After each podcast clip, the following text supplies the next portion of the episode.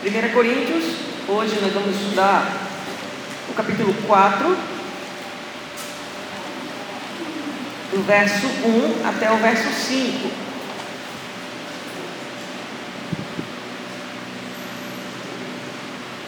Primeiras Coríntios 4, de 1 a 5.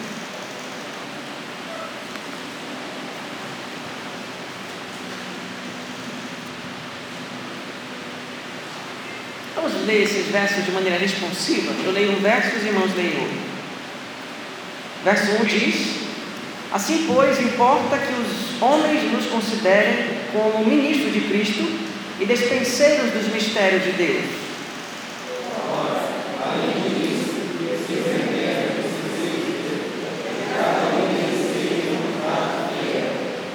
Todavia, a mim muito pouco se me dá de ser julgado por vós ou por, ou por tribunal humano. Nem eu tampouco julgo a mim mesmo.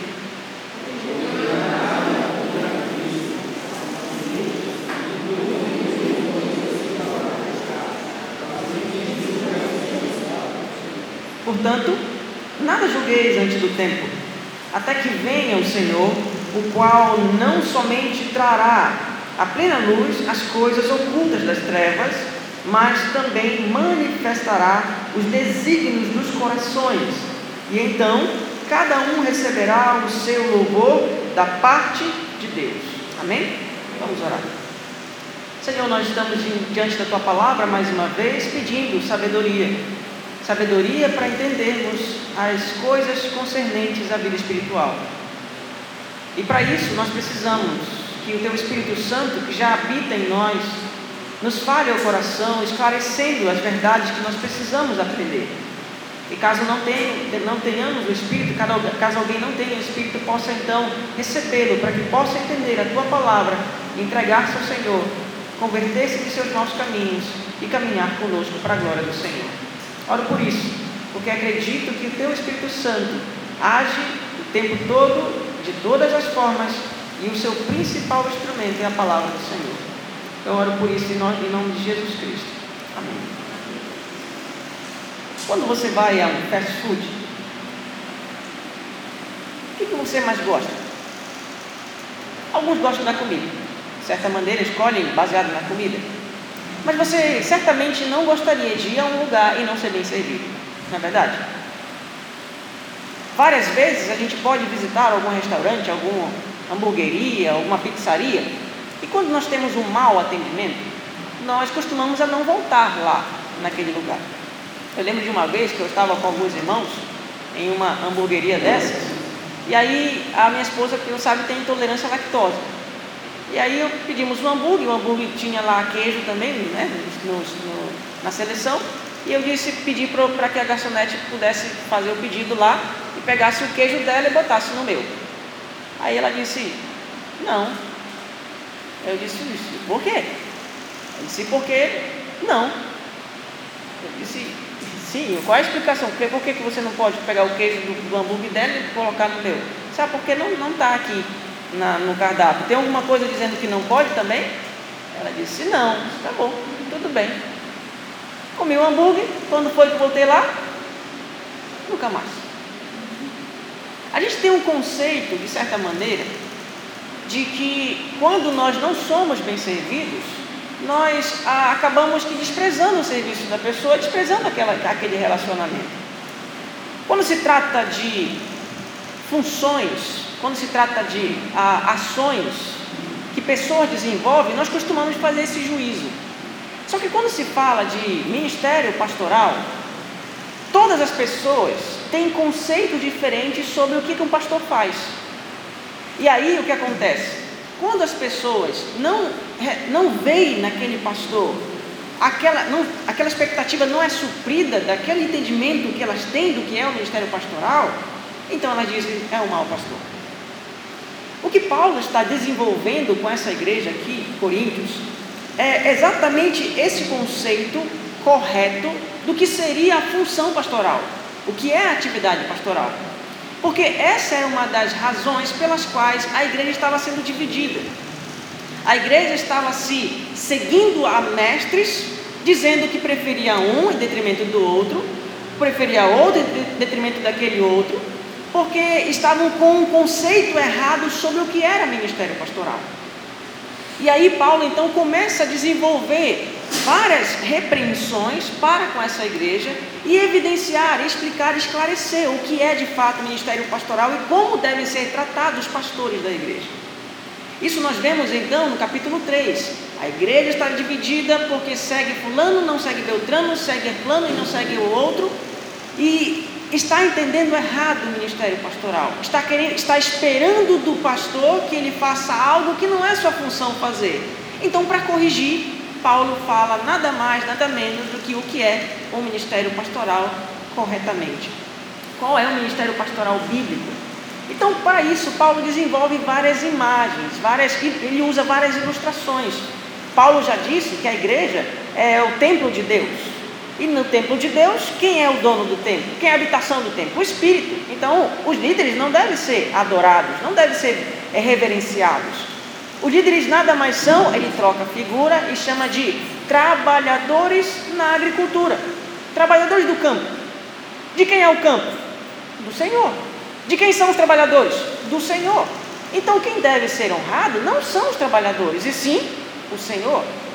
Agora, nesse ponto, Paulo usa mais uma figura para tentar esclarecer para esses cristãos e evitar as divisões da igreja, ou evitar conceitos errados na igreja, sobre o ministério pastoral, e usa a figura de uma família.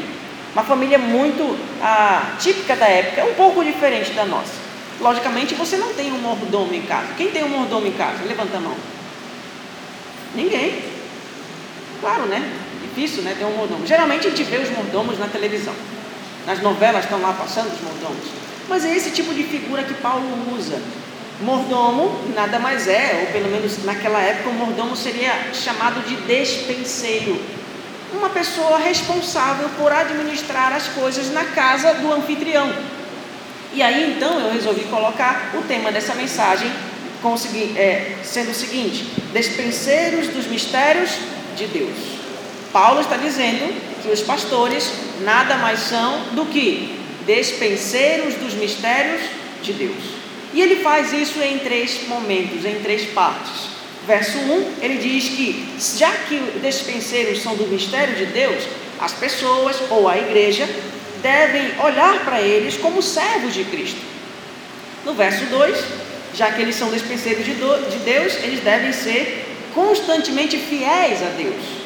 E por último, o verso 3 ao verso 5, Paulo diz então que esses despenseiros do mistério de Deus serão avaliados somente por Deus. Essas três coisas eu quero aprender e estudar com vocês nessa noite e tentar esclarecer algumas verdades aplicativas e práticas para a nossa vida. Olha o verso 1, o que Paulo diz lá, e eu vou explicando e tirando algumas aplicações. Verso 1 então diz: Assim, pois, importa que os homens nos considerem como ministros de Cristo de Cristo e despenseiro do mistério de Deus.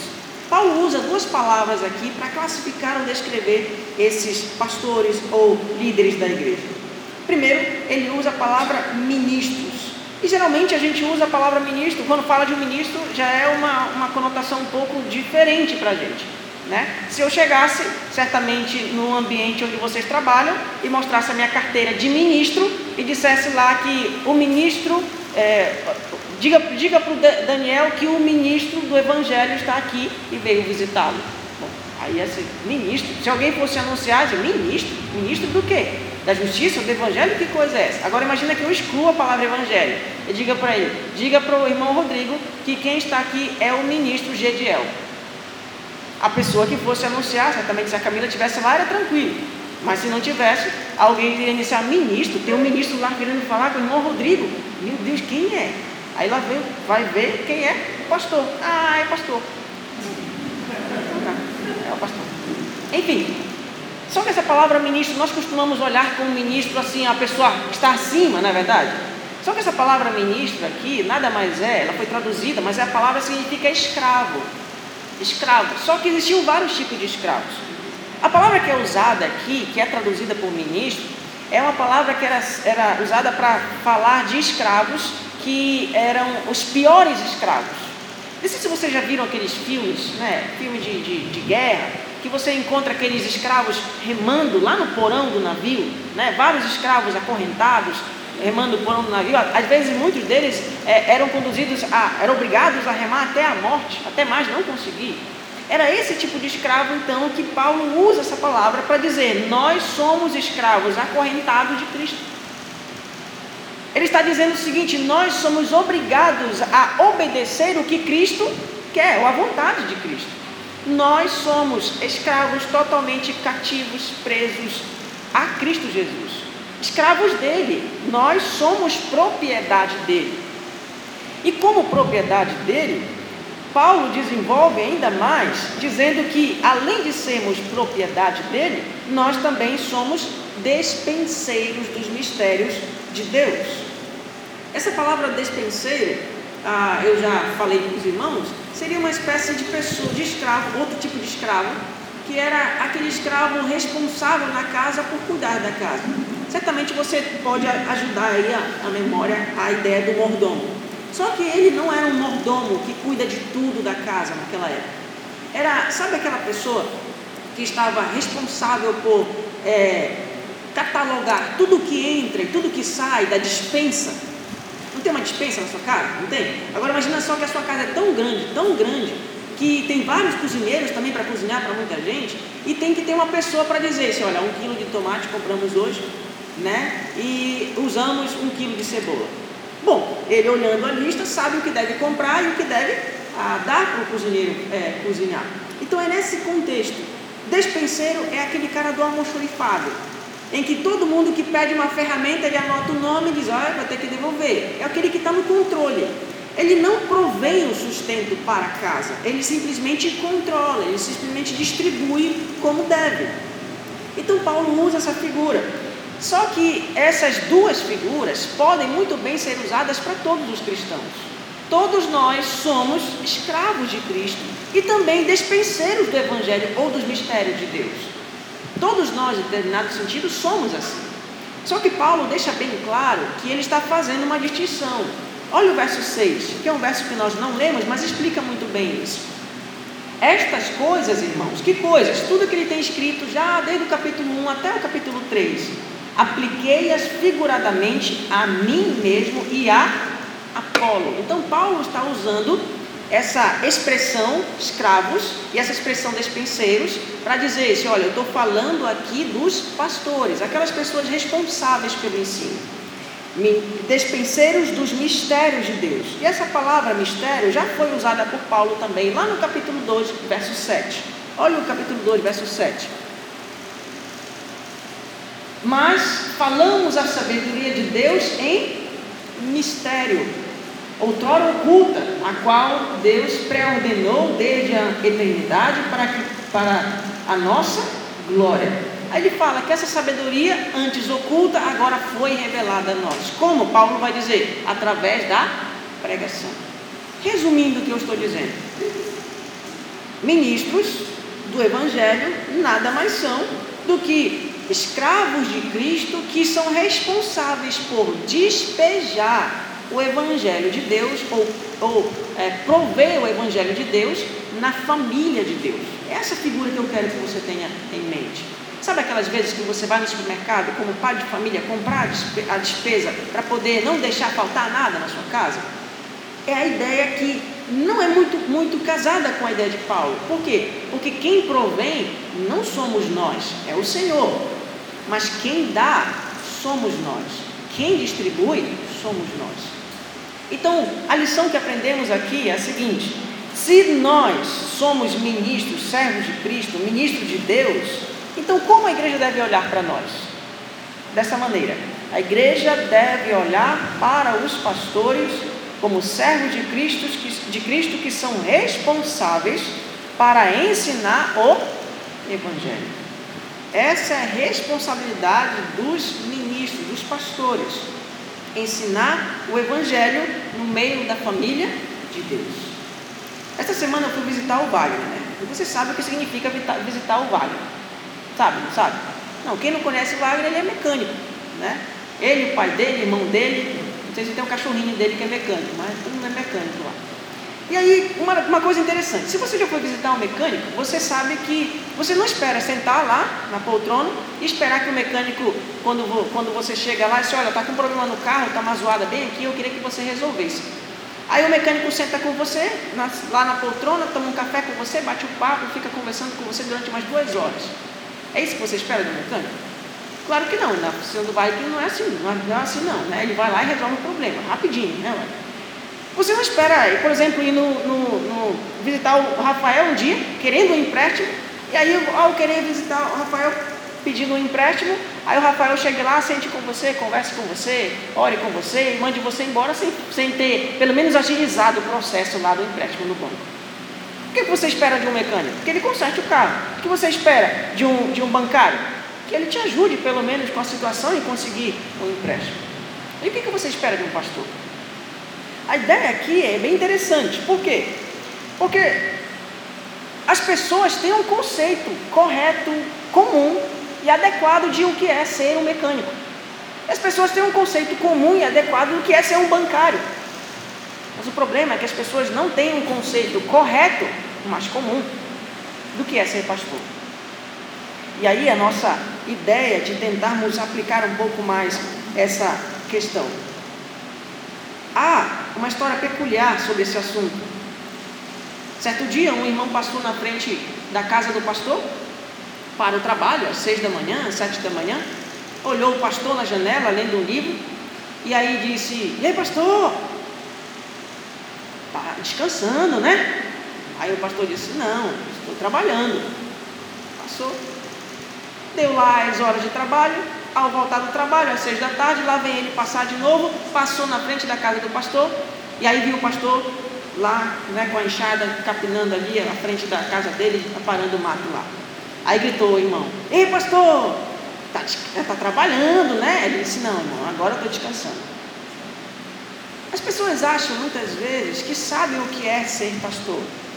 E por acharem que sabem o que é ser pastor, acabam esperando do pastor aquilo que elas entendem.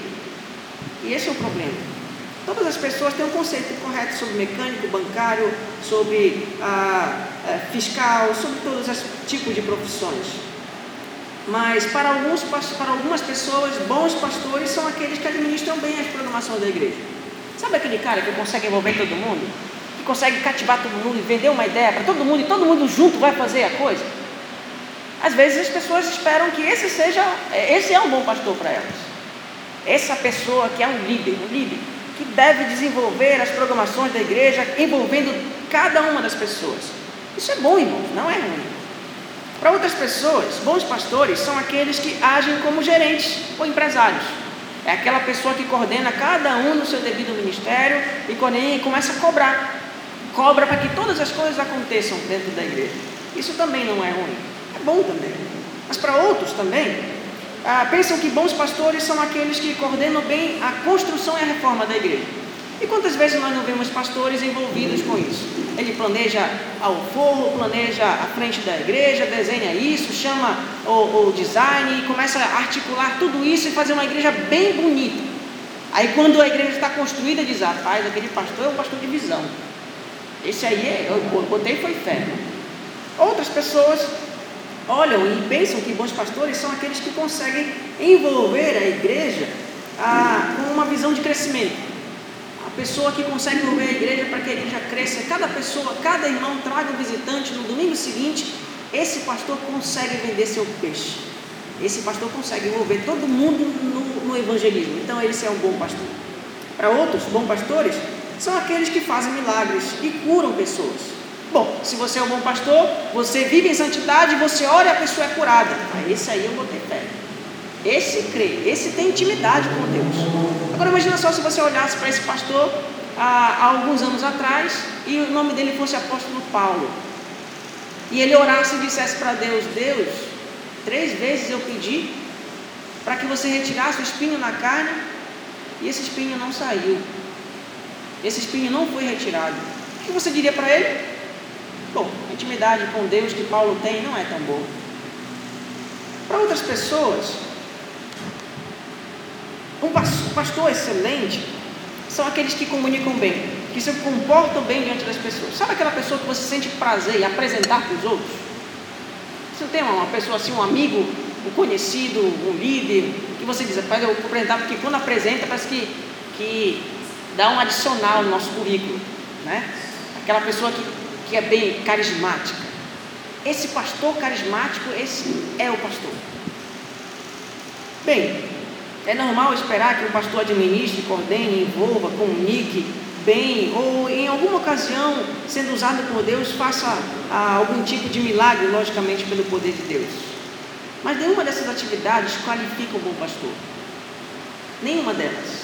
Bons pastores são aqueles que dispensam sistematicamente, apropriadamente e fielmente os mistérios de Deus. Se por um lado, então, entendemos o que é o ministério pastoral, aí podemos aprender ou esperar o que o pastor deve fazer. Nossa expectativa deve ser moldada pela Escritura para entendermos corretamente o ministério pastoral e esperarmos do pastor aquilo que Deus orienta ele a fazer isso. Isso é um pouco complexo para mim falar para vocês, porque pode parecer que em muitas situações, para muitas pessoas, que eu estou usando a palavra para falar e mostrar aquilo que eu gosto de fazer. Não, irmãos. O meu compromisso, então, de mostrar aqui é exatamente o que Paulo está dizendo. E o que Paulo está dizendo é: nós somos despenseiros dos mistérios de Deus. Se fazemos outras coisas, possamos fazer, mas nossa função não é só essa. Você já percebeu que a gente tem de tudo um pouco? Vou dar alguns exemplos. Ah, imagine que você. Vou pegar o Rafael de novo. Rafael, Rafael é bancário. Mas de vez em quando o Rafael é médico também. É ou não é? Está com a filha doente, está gripada. Aí vai deduzir, tá, vai fazer o quê? Vai fazer uma lavagem no, no, no narizinho dela. Ora, ele está agindo como um médico. Todos nós temos isso de vez em quando. Todos nós damos uma de filósofo de vez em quando, né? Começamos a analisar as pessoas e essa, essa pessoa aqui não aprendeu que quem não trabalha também não come. Não aprendeu isso. Gente, todos nós somos um pouco de psicólogos. Nós avaliamos esse comportamento das pessoas e dizemos o quê? Rapaz, aquele fulano de tal ali, aquele ali não tem um bom caráter. Baseado no comportamento dela. Mas amados, todo pastor tem que fazer essas coisas: administrar, coordenar, liderar. Mas tem uma que ele nunca pode deixar de fazer. E nem pode deixar que qualquer outra coisa atrapalhe. É o ensino do Evangelho. Nisso, nós pastores não podemos abrir mão. Porque Paulo diz aqui para nós que essa é a nossa função. Se há alguma coisa que devemos fazer, é isso. Mas se por um lado a igreja deve ter uma visão correta de seus pastores, por outro, os pastores devem ter uma visão correta e uma ação correta em relação ao seu ministério. E é por isso que o próximo ponto da nossa mensagem ah, está sendo desenvolvido com esse tema, com, essa, com, esse, com esse subponto. Nós, pastores, como dispenseiros do mistério de Deus, devemos ser constantemente fiéis. É interessante como Paulo trabalha, porque no verso 1 ele diz o que a igreja deve fazer.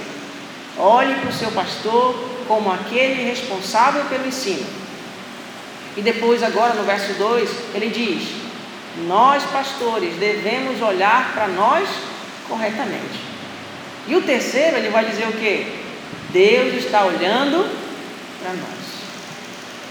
No segundo ponto, então, olha lá no verso 2 o que diz. Ora, além disso, além da igreja olhar para a gente como dispenseiro do mistério de Deus, o que se requer dos dispenseiros é que cada um deles seja encontrado fiel. Sabe a imagem que Paulo está trazendo aqui? Uma imagem um pouco interessante. Você já sentiu a sensação de estar o tempo inteiro sendo vigiado? Sim ou não? Você já sentiu a sensação de que Alguém está te olhando em algum momento você fazendo alguma coisa? Quando Paulo usa, principalmente o final do verso, o que se espera do dispenseiro é que cada um deles seja encontrado fiel. Eu não sei se já aconteceu algumas vezes com vocês, mas já aconteceu algumas vezes comigo. E já presenciei isso. Alguns irmãos, né, às vezes um pouco relaxados, né, quando vão falar, por exemplo, de, de limpeza da igreja. Algumas vezes, quando eu morava em Belém, aí eu presenciei isso. Vamos falar de limpeza da igreja, convocou o pessoal para limpar a igreja, e aí eu convocar o pessoal para limpar a igreja, sempre tem aqueles dois trabalhadores, né, um ou dois ali que varre tudo, né, e faz tudo, e os outros lá, vai um pouquinho, senta, bate um papo e tal, conversa numa boa, e o pastor chega. Quando o pastor chega, todo mundo logo, né, vai lá fazendo e tal, né, porque o pastor chegou numa hora pegou a gente não fazendo nada. Parece que a imagem que Paulo está trazendo é essa. Que os pastores entendam que eles podem ser encontrados a qualquer momento. E no momento em que forem encontrados, que sejam encontrados fiéis. A fidelidade da qual Paulo fala aqui tem a ver com despejar o Evangelho. Por isso, na verdade, é bem simples aqui e é bem claro. Os pastores devem ser constantemente fiéis no ensino da palavra de Deus. Presta atenção que eu usei a palavra constantemente. Por quê? Porque de certa maneira muitos começaram bem, mas terminaram mal. Você já foi no restaurante? Onde a comida é boa, boa, boa mesmo, se inaugurou o restaurante. Em São Luís tem muito disso, né? Inaugurou um, um, um, um, é, um um ambiente novo, e todo mundo lá, vamos lá, que é novo e tal, aí se a comida é boa, todo mundo lá e enche lá e tudo. Depois de um tempo, você voltou lá e viu que a comida não estava tão boa assim. O que acontece? Você não volta mais. Isso não acontece só com restaurantes, irmãos. Isso acontece com toda e qualquer função. Se você é um professor, talvez você tenha começado bem a profissão de professor dando aula com entusiasmo, né? com, com vontade, né? querendo realmente mudar a compreensão dos alunos, depois de um tempo você vai, vai, vai, vai, e agora vai empurrando o campainho. Talvez você seja um profissional desses, de concurso, concurso público, ou que tem de funcionários públicos, que quando passa no concurso vai dizer, pronto, agora eu vou descansar. É ou não é verdade? Brasileiro é ou não é assim? Ele se mata estudando para passar no concurso público. Quando passa no concurso público, vai dizer o quê? Agora eu vou trabalhar. Não. Parece que agora, como está garantido o seu futuro, agora eu vou relaxar. Isso acontece em qualquer profissão. Só que a perda da qualidade não é algo que acontece somente com essas coisas. Acontece também com o ministério pastoral. Algumas pessoas desejam que seus pastores fiquem à disposição para elas 24 horas por dia e esperam que, ela, que ele atenda o momento que elas chamarem. É possível, irmãos, que isso seja até, de certa maneira, bom, a expectativa em relação a ter o um contato com o pastor. Mas nem sempre isso acontece. Os pastores muitas vezes precisam saber dizer não para poder se manter fiel no ministério que foram chamados. Algumas pessoas olham para pastores como seus empregados. Eu conheço várias igrejas e vários conselhos que tratam seus pastores assim. Que na hora de reunir para decidir as coisas, decidem e dizem, vai lá pastor, pode fazer. Irmãos, graças a Deus, sem hipocrisia nenhuma, o meu conselho não é assim. O conselho da igreja não é assim hoje. Quando vamos fazer, vamos fazer juntos. Com nossas dificuldades, com nossos defeitos, mas fazemos juntos. Outras pessoas esperam que os pastores estejam presentes na igreja o tempo todo. Outra vez eu ouvi um irmão dizer isso, não aqui na igreja, mas em outra igreja, e disse o seguinte: Paz, eu gosto muito da Universal. Por que você gosta da Universal? Porque lá tem, tem um pastor lá o dia inteiro. Você pode ir lá a qualquer hora. Tem horário de culto é, seis da manhã, nove da manhã, meio-dia, três da tarde, seis da, da tarde e oito da noite. Está lá. Você pode ir em qualquer horário lá que eles estão lá.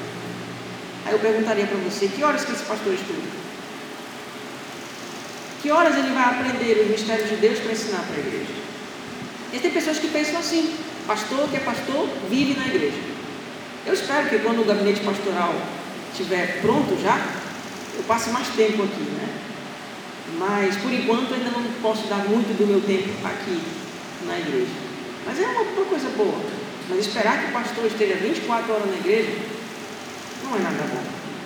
Outras pessoas almejam pastores que vivam fiscalizando a limpeza e a organização dos objetos da igreja. Pastor que é pastor, ele está preocupado com a estética. Coordena isso, coordena aquilo, coordena aquilo outro. E de fato é importante. Mas irmãos, cá entre nós, a maioria dos homens, homens, não ligam para a estética. É na verdade. Em casa, quem organiza as coisas, quem vê os detalhes, quem coloca os objetos bonitinhos nos seus devidos lugares, são as mulheres, não somos nós. Todos nós temos essa perspectiva de que o pastor faça alguma coisa nessas áreas. E muitas vezes a cobrança em relação aos pastores nessas áreas conduz o pastor a perder ou diminuir a sua preocupação com o ensino. E com o passar do tempo, perde a sua fidelidade. Por outro lado, há pastores que começam bem na pregação do Evangelho, mas depois abandonam o Evangelho. Você já deve ter ouvido vários deles. Tem alguns agora que começaram a pregar o Evangelho corretamente, alguns anos atrás, mas que agora estão confrontando e afrontando os cristãos reformados. Por que isso acontece? Vários motivos. Às vezes para não perder o status do seu ministério, às vezes para conseguir recursos para o seu ministério, mas com o passar do tempo acabam abandonando o ensino do Evangelho. Alguns pastores começam bem e continuam sendo pastores, mas abandonaram o Evangelho por causa do dinheiro. Vários pastores já chegaram nesse ponto. Você deve conhecer algum deles. O amor ao dinheiro cegou-os. Eles conseguiram uma voz para pregar o Evangelho. Deus lhe deu uma voz, notoriedade, fama. E aí eles começaram então a amar o que o dinheiro pode dar através da fama. E perderam sua fidelidade. Há outros pastores que começam bem e continuam sendo pastores, mas abandonaram o ensino do Evangelho para pregar a teologia da prosperidade. Quantas igrejas hoje você não liga o canal da sua TV e os pastores dizem para você: vem aqui e seus problemas estão resolvidos. Deus lhe dará o melhor desta terra. Você é cabeça, você não é cauda. Quem nunca ouviu isso? Você é filho do Deus, do dono do ouro e da prata. Venha para a igreja, então Deus vai dar para você o melhor desta terra. Vai te dar um carro novo, uma casa nova, te dar um plano de saúde. Você não vai mais adoecer. E as pessoas vêm. Talvez esse seja o motivo de estar em tantas igrejas com uma pregação como essa, cheias. Porque a teologia da prosperidade, para o brasileiro, é alguma coisa cativante. Sabe uma coisa que é interessante? Nós viajamos, é, eu e minha esposa, para a Suíça em julho, e lá não tinha igrejas que nós chamamos de neopentecostais. Por que, que não tinha igrejas neopentecostais com a pregação da teologia da, da teologia da prosperidade? Porque não tem pobreza. Não tinha pobres lá. Você não via ninguém na rua pedindo dinheiro. Você não via uma casa de um pobre que não fosse melhor do que a nossa aqui em São Luís. Não tem pobreza. Aí chega alguém dizendo lá: venha para a igreja Deus fará você rico. Se ele é rico. Se ele tem uma condição boa e não passa necessidade. Ora, irmãos, a teologia da prosperidade no Brasil entrou e ficou por um motivo. O brasileiro pobre ama e deseja e ambiciona ser rico. E como não aceitar um evangelho que diz: venha para a igreja Deus fará você rico? Há outros pastores que começam bem e continuam sendo pastores, mas abandonam o ensino do Evangelho para abraçar os modismos e técnicas de crescimento da igreja. Não se escandalizem, mas eu me matriculei numa, num curso de coaching ministerial. Eu matriculei. Para ver o que, que eles vão falar. E sabe o que eu já prestei atenção? é a mesma coisa do que você fazer um treinamento para crescimento e desenvolvimento de empresa. Não tem nada diferente. Nada. A única diferença é que ele pega um texto bíblico, tira do contexto para fazer, para motivar você a fazer o que ele está dizendo. Só. Vejo, cito uma para vocês. Por exemplo, um dos vídeos que eu vi, o pastor lá, o coach, estava dizendo o seguinte: você é como Abraão. Se você sair da sua terra, Deus vai te dar riqueza. Então saia da sua terra, saia desse seu conforto, saia dessa sua mesmice, saia do ambiente em que você está confortável e agora vá para distante da sua família, desbravar então o Evangelho para que a sua igreja cresça. Ora, irmãos, o que, que Abraão tem a ver com pregação do Evangelho? Ali, nada. Deus está chamando Abraão para ser o pai de uma grande nação, em que Deus iria gerar. O chamado de Abraão para sair da sua terra e da sua parentela não é o mesmo chamado para todos os cristãos. Quantos de vocês não vivem perto de parentes de vocês? Vários. E se estão vivendo perto dos parentes, estão em pecado. Essa é a lógica. Se seguirmos a ideia do texto dessa maneira, não tem sentido. E o que os pastores do modismo de hoje, de coach, fazem é isso. É pegar a ideia mercadológica, empresarial colocar para a igreja. Outros pastores começam bem e continuam sendo pastores, mas abandonam o ensino do evangelho para pregar a teologia da autoajuda. Você já deve ter ouvido esses caras agora. Você pode. Você vai conseguir. Quem crê? Levanta a mão. Se você crê nisso, Deus vai fazer você vitorioso. Quem crê nisso, levanta a mão. As pessoas levantam, eu creio. Vai dar tudo certo. Vai lá que Deus vai te ajudar. Faltam dizer, faz por ti que te ajudarei. É isso que Deus diz, está escrito. Falta só dizer isso. Muitos pastores, no desespero de fazerem suas igrejas crescerem, abandonaram o Evangelho para assumir a teologia da autoajuda, porque é isso que as pessoas querem ouvir. Sobre isso, o pastor Abdoral Fernandes, um dos maiores pastores e líderes da igreja cristã evangélica, no final da sua vida, de seus dias, ele disse: Antes, eu me preocupava em como as pessoas começavam o ministério. Hoje, eu me preocupo em como as pessoas terminam o ministério. Porque como o ministério termina, é o que diz se o ministro era fiel ou não. Amados, isso é muito importante para a gente. O pastor deve ser alguém repreensível quando abandona a Escritura. Se abandona a Escritura, a melhor coisa que você pode fazer por ele é chamar a atenção dele. É a melhor coisa. E se ele não ouvir, e se ele continuar abraçando a teologia da prosperidade, a teologia da autoajuda, a, a forma empresarial de governar a igreja, então ao invés de ajudá-lo, abandone.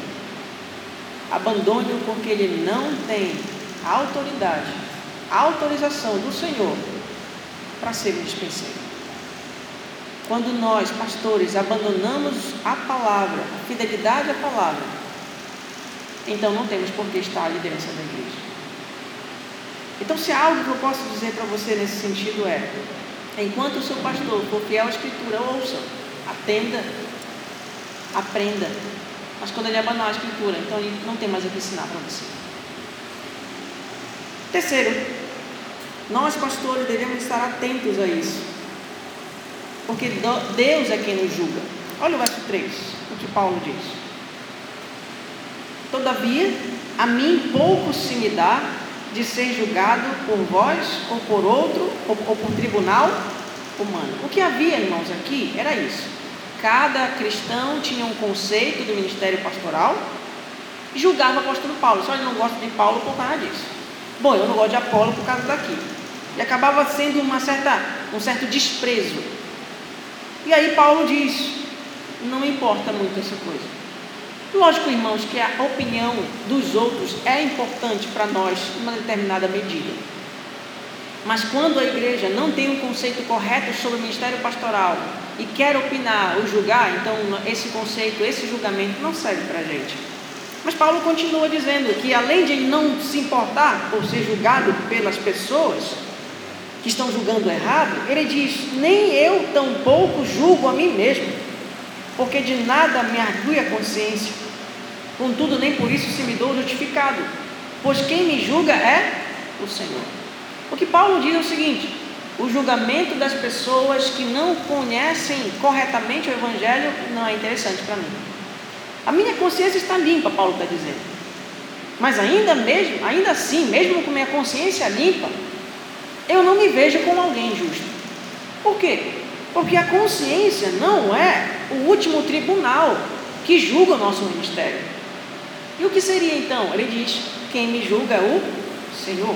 Verso, verso 5 ele diz: Portanto, irmãos, igreja, pastores, nada julgueis antes do tempo, até que venha o Senhor, o qual não somente trará à luz as coisas ocultas das trevas, as coisas que estão escondidas, mas também manifestará os desígnios dos corações.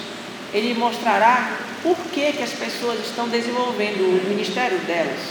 E então, cada um receberá o seu louvor da parte de Deus. Em outras palavras, Paulo está dizendo que quem julga os ministros é Deus. E esse é o ponto e a última aplicação de hoje. Deus é quem avaliará o ministério pastoral no último dia e não a consciência pessoal. Por que eu digo isso?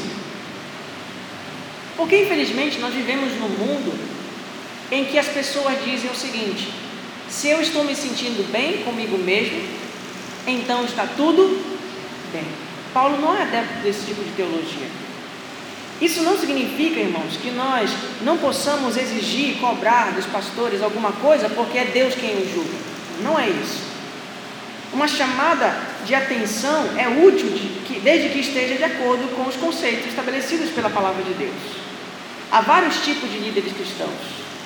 Há alguns líderes que ministram de modo competente, e podem agradar grandes multidões, pregarem excelentemente, mas seus corações são pântanos de lascívia, arrogantes, ambiciosos, amantes do dinheiro, mas estão pregando corretamente o Evangelho.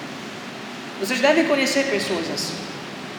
Por outro lado, talvez há alguns ministros menos dotados na pregação e no ensino, mas ensinam corretamente, mas que eles continuam lutando silenciosamente, fielmente contra grandes pressões de seus pecados e tribulações externas. Mas seu coração clama constantemente: Eis-me aqui, Senhor, torna-me santo, amável e útil até quanto um pecador pode ser. Há pastores que nunca chegarão a ter um certo nome ou um certo reconhecimento de grande quantidade de pessoas mas ainda assim ele pode ser um pastor fiel. A fidelidade não está atrelada à quantidade de pessoas que nos seguem, mas sim à maneira que nós tratamos a palavra do Senhor. Líderes são repreensíveis algumas vezes. Barnabé e Pedro, por exemplo, se mostraram inocentes em Antioquia, mas foram repreendidos. Paulo foi impaciente com João Marcos, por exemplo, Apolo, nós vemos, necessitava de mais instrução para corrigir sua pregação. Lá em Atos a gente lê isso. Então o que Paulo está dizendo aqui é que ele estava condenando aquele tipo de julgamento que rejeita um líder cristão somente porque ele não se enquadra perfeitamente no meu partido, ou porque parece competir com aquela pessoa que eu mais gosto na pregação ou porque não está sob a minha influência como um cristão e o pastor não me ouve, então eu o desprezo. Não é essa ideia que Paulo está desenvolvendo. Ele não está condenando todo tipo de julgamento dos pastores, mas ele está condenando aquele julgamento que não leva em consideração o que a Escritura fala. Nossa, nossa sinceridade, irmãos, como pastores, não é o padrão no qual Deus avaliará nosso ministério. Nosso ativismo na igreja também não é o padrão pelo qual Deus avaliará o seu ministério. Nossos sentimentos não será o padrão no qual Deus avaliará o seu ministério. Sabe aquelas pessoas que dizem, fecham os olhos, fazem uma oração e dizem, eu estou fazendo para Deus sem saber o que Deus quer na Escritura? Acontece. Muitos pastores com o coração sincero, disposto, estão fazendo com toda boa vontade, mas estão fazendo errado.